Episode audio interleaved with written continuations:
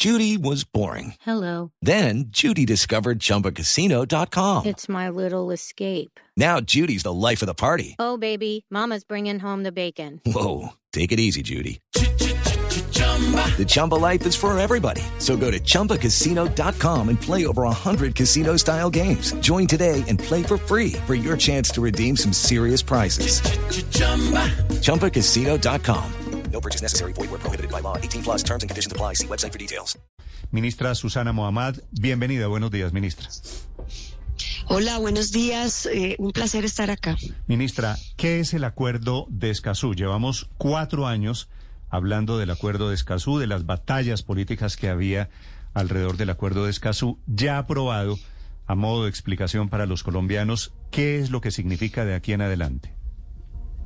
Bueno, Escazú es un convenio internacional firmado entre países de América Latina, en donde estos países se comprometen a generar condiciones para que la participación de la ciudadanía en las decisiones ambientales sea más democrática. ¿Esto qué significa? Condiciones de entregarles información adecuada y a tiempo sobre los riesgos ambientales, sobre los proyectos que se van a generar, mejores condiciones de participación en procedimientos como los licenciamientos ambientales y también obliga a los estados a que tengamos rutas de defensa de las personas que están defendiendo el medio ambiente para que no sean amenazadas, estigmatizadas y pues desafortunadamente ha llegado en Colombia también a que en algunas regiones esto pueda significar amenazas graves contra la vida. Mm. Ministra, eh, quisiera usted poner un ejemplo de cómo va a ser la consulta con las comunidades,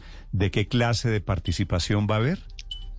Por ejemplo, tenemos todo el sistema nacional ambiental, las corporaciones, el ministerio, etcétera, que generar sistemas de información en donde le demos información clara a la ciudadanía de la situación de los recursos naturales y algunos riesgos que puedan tener eh, la ciudadanía. Tenemos que entregar información a tiempo de los proyectos.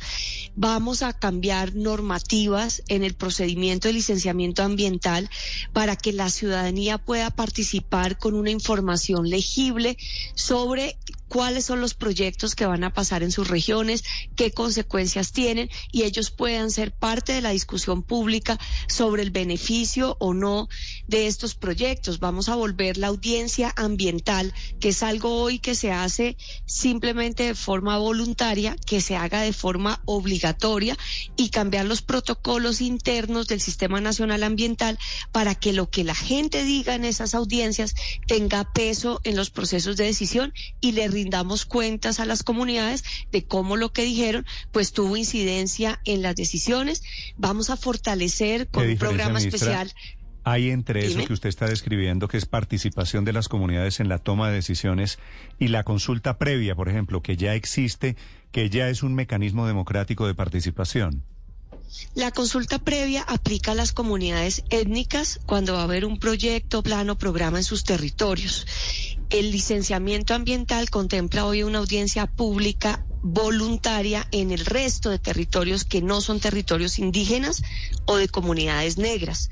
Entonces, lo que vamos es a fortalecer los mecanismos de participación también para el resto de la ciudadanía y el resto de los territorios. Básicamente es ampliar el concepto, el concepto de consulta previa a todo el país, sacarlo de la restricción de comunidades étnicas o, o afrodescendientes, ¿no? No, son diferentes. La consulta previa está eh, a partir del convenio internacional de la OIT y tiene una especificidad para comunidades étnicas. Pero lo que sí vamos a hacer es ampliar los mecanismos de información y capacidad de participación incidente para todas las comunidades y ciudadanía que tengan derecho a entender. Por ejemplo, le voy a poner ejemplos concretos. Hoy una corporación está tramitando un expediente de licencia ambiental y no publica eso en un lenguaje legible para que la ciudadanía del común entienda. Eh, hoy les niegan muchas veces a las personas que quieren enterarse el acceso a los expedientes. Eso no lo deberían hacer y sin embargo se hace y resulta en que la comunidad al no tener información empieza a generar pues todo tipo de interpretaciones de lo que está pasando. También implica al final del día que nosotros podamos empezar a tener una mayor eh, la gente tenga mayor conocimiento de la realidad ambiental de su territorio y mejores condiciones de que ese conocimiento y pueda ayudarlos a decidir conjuntamente con el gobierno y con las empresas cómo mitigar esos riesgos de forma más efectiva, pero tienen derecho a conocer los riesgos. Hoy se ha intentado ocultar muchas veces esa información, se ha intentado que esa información sea opaca y pues las comunidades a veces precisamente por eso generan eh, falta de información y mucha confusión. Ministra, eh, a partir de ahora, ¿la decisión de una comunidad podría frenar un proyecto estratégico para el país? Sí, si hay suficiente, si ellos tienen conocimiento e información y las autoridades evalúan que ese proyecto al final termina siendo menos beneficioso eh, o no se generan las condiciones suficientes para mitigar riesgos que pueden afectar a la comunidad, sí podría tener esa incidencia. Mire, le cuento, ayer estaba en reunión con el ministro de Ambiente de Canadá y el estándar allá es que si una comunidad eh, indígena en su territorio no acepta un proyecto, simplemente el proyecto no se hace y por eso se vuelve más exigente para las autoridades y para todos, sector público, privado, sectores de desarrollo, que los proyectos o generen suficientes beneficios o mitigan sus riesgos de forma totalmente clara y concertada con las comunidades y con la ciudadanía. Sí, pero si el proyecto, ministra, llegara a ser estratégico para el país y la comunidad X o Y o Z dice que no debe pasar por su territorio, el gobierno desiste de hacerlo. Y entonces, ¿qué pasa con el proyecto estratégico? ¿Se deja de lado porque la comunidad X o Y o Z dice que no debe pasar por su territorio o se buscan alternativas? Pues, por, ejemplo, hoy, y fíjese que no se aplica y es uno de los temas que los ciudadanos y defensores ambientales más reclaman, hoy, antes de un licenciamiento de un gran proyecto, hay que presentar tres alternativas. Se llama la evaluación de alternativas y muchas veces se pasan por encima ese paso, precisamente para que haya escenarios de decisión de qué es lo que más conviene, tomando en cuenta factores ambientales, sociales y ambientales. Entonces lo que necesitamos hacer en el país es una planificación mucho más rigurosa. Tenemos que hacer una concertación mucho más temprana.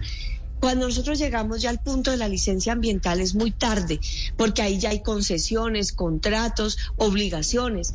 La planificación debe hacerse temprano. Si el gobierno está pensando hacer un proyecto estratégico de cualquier naturaleza o un privado, hay que empezar el proceso de información y de trabajo con las comunidades temprano para que desde el mismo diseño se lleguen a unas alternativas que tengan la mayor viabilidad y no lo que pasa hoy es que se define cómo va a ser el proyecto desde antes se contrata, se genera una concesión, se generan obligaciones y al final vamos a venir a consultar muchas decisiones ya decididas. Mm. Esto genera precisamente eh, la necesidad de más planeación y más mm. rigor por parte del Estado y del sector privado también. Hello, it is Ryan and I was on a flight the other day playing one of my favorite social spin slot games on chumbacasino.com. I looked over the person sitting next to me and you know what they were doing? They were also playing Chumba Casino. Coincidence? I think not. Everybody's loving having fun with it. Chumba Casino is home to hundreds of casino style games that you can play for free anytime, anywhere, even at 30,000 feet. So sign up now at chumbacasino.com to claim your free welcome bonus. That's chumbacasino.com and live the Chumba life. No purchase necessary. DTW, void, were prohibited by law. See terms and conditions 18 plus. Ministra, en la práctica, esa participación ciudadana se convertirá, se puede convertir en poder de veto de las comunidades? No, porque en, el, en un sentido lo que buscamos es una discusión amplia de todos los actores con la información adecuada. Y sí van a tener, hoy lo que pasa es que estamos en el otro extremo, que realmente la incidencia de las comunidades y de la ciudadanía, porque no son solo comunidades, la ciudadanía organizada o no organizada, tiene muy poca injerencia en las decisiones. No, no, de acuerdo, pero, pero quiero, quiero saber lo que dónde busca, queda, lo que, ministra, dónde queda el interés general. No, no, el interés general es precisamente que el proyecto sea un proyecto de altos estándares sociales, ambientales y que tenga el menor riesgo para eh, el bien común, precisamente para el interés general. Hoy en muchos casos pesa más el interés particular que las consecuencias del proyecto. Fíjese cómo tenemos pero, casos pero mire, no hoy. sé, ministra, tengo la siguiente duda. Eh, una comunidad defiende su interés particular. Si hipotéticamente, por ejemplo, estamos hablando de que Colombia descubrió un gran... Eh, yacimiento de petróleo. Eh, Sí. el petróleo que sale de este punto X es para todos los colombianos. ¿Qué pasa si la comunidad se opone a eso y nos quedamos sin recursos que hay en una zona porque una comunidad se opuso? Es que por eso le estoy explicando que la idea es generar marcos amplios de participación. ¿Y esto qué significa? Que tanto comunidades como Estado, como empresas, podamos poner todo eso sobre la mesa en la discusión pública y que esa discusión tenga la mejor información, se haga temprano y se puedan evaluar los riesgos. Le voy a poner un ejemplo exacto al que usted me está diciendo. Sí. Por ejemplo, las minas de carbón del Cesar y de la Guajira. Eh, claro, la explotación carbonífera en estos lugares es de interés general en el sentido que genera unas regalías para el país, para la economía, etcétera. Pero podríamos haber puesto sobre la canasta la necesidad de reasentamiento de comunidades, la situación de agua futura de toda una región, la realidad ambiental y la necesidad de impactos que han tenido un sufrimiento amplios sectores de esa región si eso hubiera estado sobre la canasta, también no solamente el interés, digamos, económico general para el Estado con regalías, tal vez ese proyecto en sus factores económicos hubiera empezado a pesar más. Hoy, ¿quién nos paga la situación social? eh, de comunidades, por ejemplo, que tuvieron que ser reasentadas y al, al día de hoy no se han reasentado y llevan 10 años viviendo al, al lado de una mina. ¿Quién paga la situación de hambre y la situación de agua de la Guajira? Fue esta macrooperación bien planificada con todos los actores y la información pública, esas comunidades étnicas, a la y de pronto la región hubiera podido decir carbón sí, pero a esta escala, en estos puntos, significa unos reasentamientos, significa una garantía de obras públicas para agua, el peso entonces económico ya del costo del proyecto le, le significa una decisión No, ya, diferente pero, al Estado. pero eso nos lleva... Eso es, de eso, estamos hablando. Claro, de acuerdo, pero eso nos lleva al escenario. Digo, ya aprobado el acuerdo de Escazú. Si una comunidad se opone, no hay proyecto. Es que fíjese que en este tipo de proyectos no es solo una comunidad, se ha tratado precisamente de llegar al punto de que una comunidad particular en un lugar bloquea un proyecto nacional. Si es un proyecto de la dimensión y magnitud que usted nos está diciendo, esto es una discusión de esa comunidad, sí, con su peso específico, pero también de la planificación de toda una región, de los recursos naturales, de las implicaciones que eso tiene los recursos naturales, que también tienen un peso sobre todo el país. Porque ¿qué significa hoy, eh, por ejemplo, una decisión estratégica, a, hacer explotación minera en la Amazonía? ¿Esta es una decisión solamente de esa comunidad local o tiene unas implicaciones en términos del ciclo del agua, del riesgo para la, eh, digamos, sostenibilidad ambiental de todo el país que debería tener una discusión pública más amplia? Eso es precisamente lo que habla el acuerdo de Escazú. Claro, de los derechos puntuales de quienes van a tener el proyecto en su territorio al lado, porque ellos sí tienen un peso específico, porque van a estar viviendo Sí. los impactos en su vida, pero también de qué significa para los sistemas ambientales cierto tipo de proyectos y que eso sea información pública con el conocimiento de los riesgos, que sea a tiempo y que pueda haber incidencia y unas decisiones democráticas más amplias, que simplemente que porque Sí. es de interés nacional se hace sí o sí por encima de lo que Sí. sea. Ese es el otro extremo, ¿no? Estoy Claro, pero es que usted, usted trae un, un ejemplo que es el de Canadá. Usted estuvo ayer reunida con, con su colega, ministro de Ambiente de Canadá, y usted nos dice que en ese país, en territorio canadiense, si hay un proyecto estratégico para la nación, pero una comunidad indígena, por ejemplo, se opone, simplemente no se hace. ¿Ese va a ser el, el modelo que Colombia va a implementar a partir de la ratificación del acuerdo de Escazú? No, lo que estoy diciendo es que eh, hay estándares, era un ejemplo de un estándar que un país se pone públicamente en su normatividad. Entonces es un ejemplo de que lo que, eh, que no es una, una cosa descabellada, que ya está pasando.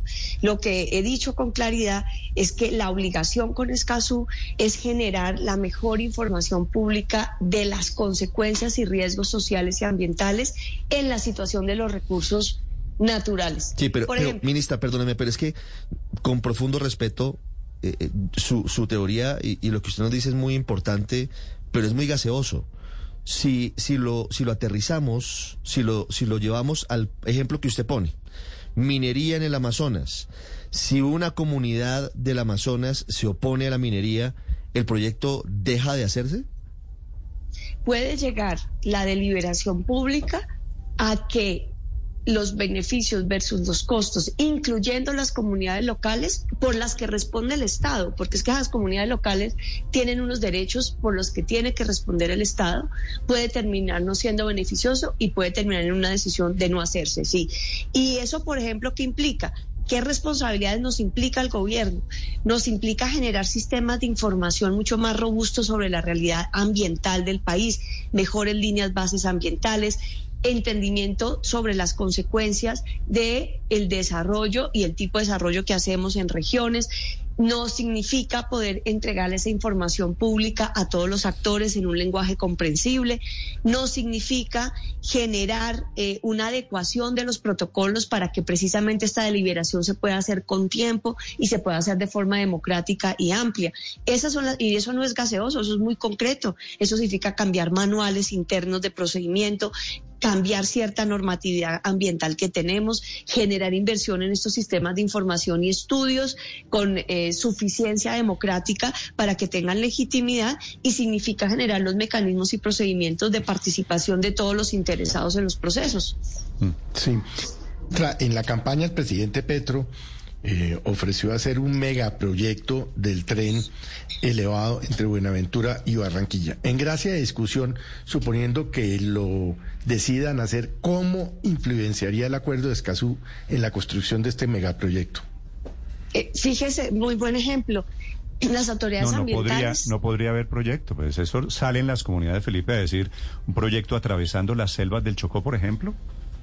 Bueno, eso, eso, por ejemplo, es una discusión pública. ¿Merece o no eso una discusión pública con toda la información? Yo creo que sí. Eso es un compromiso.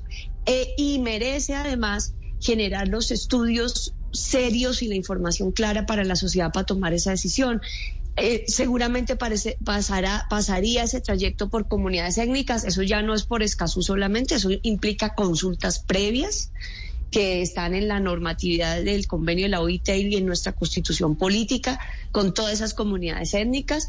Implica entonces que tendría que generarse unas alternativas de ingeniería que demuestre que eso no tendría un efecto eh, absolutamente grave en, el proyecto y implicaría una concertación social regional y nacional de los beneficios de ese proyecto. Si se logra convencer en general a la comunidad, las comunidades particulares y también obviamente en general una legitimidad con información seria, seguramente el proyecto avanza. Si no, y si queda, digamos, en una disputa pública con falta de legitimidad, con falta de concertación, con falta de consultas previas y con falta de información ambiental seria, pues seguramente ese proyecto, a pesar, eh, y ojalá eso se empiece a hacer antes de que haya un contrato, porque si no, ahí es donde nos metemos en problemas como Estado, que ha sido la forma como hemos trabajado hasta ahora. Ministra, finalmente sobre este tema, sobre quiénes van a poder participar en estas consultas previas, déjeme preguntarle sobre las ONG, sobre esas organizaciones internacionales y lo que ha sostenido la oposición, que ayer a propósito se retiraron, se retiró el Centro Democrático y también Cambio Radical. ¿Qué tanto va a comprometer la ratificación del acuerdo de Escazú la soberanía de Colombia? Eso ha sido un instrumento, digamos, un argumento no, no sustentado. Eh, lo único que el acuerdo de Escazú, digamos, obliga, como es un convenio entre partes, ¿quiénes son las partes? Los países, los gobiernos de los países. Tenemos que rendirnos cuentas mutuamente de cómo lo estamos implementando uno. Tenemos que cooperar con los otros países para ayudarnos mutuamente a que mejoremos esos estándares. Y si tenemos diferencias entre los países, tenemos que buscar mecanismos de negociación para resolverlas. Eso no está ni por encima de otros tratados internacionales de derechos humanos que ya ha firmado Colombia y mucho menos está por encima, eh, digamos, de cualquier otra convención ambiental como la de biodiversidad o la del clima, de los cuales ya somos signatarios. Entonces yo no veo realmente ahí un riesgo mayor de los compromisos que ya hemos asumido previamente. Eh, y sin embargo, por el lado de, por ejemplo, los eh, contratos y convenios con la OMC, en donde empresas privadas terminan demandándonos precisamente por defender derechos ambientales y aplicar nuestra normatividad, eh, pues eh, aquí estamos equilibrando esto con un convenio ambiental, porque realmente hoy muchas veces, después de firmar un contrato, cuando no se ha dado información pública, pongamos el caso del páramo de Santurbán suficiente, 12 años sin que se pueda hacer ese proyecto, terminamos demandados por la empresa por el derecho a las comunidades a ser parte de las decisiones ambientales. Ministra, una pregunta final. ¿Anoche hubo brujería? Ay, no, yo sí no sé, yo estaba abajo en el recinto, no sé de dónde sacaron eso, no tengo ni idea.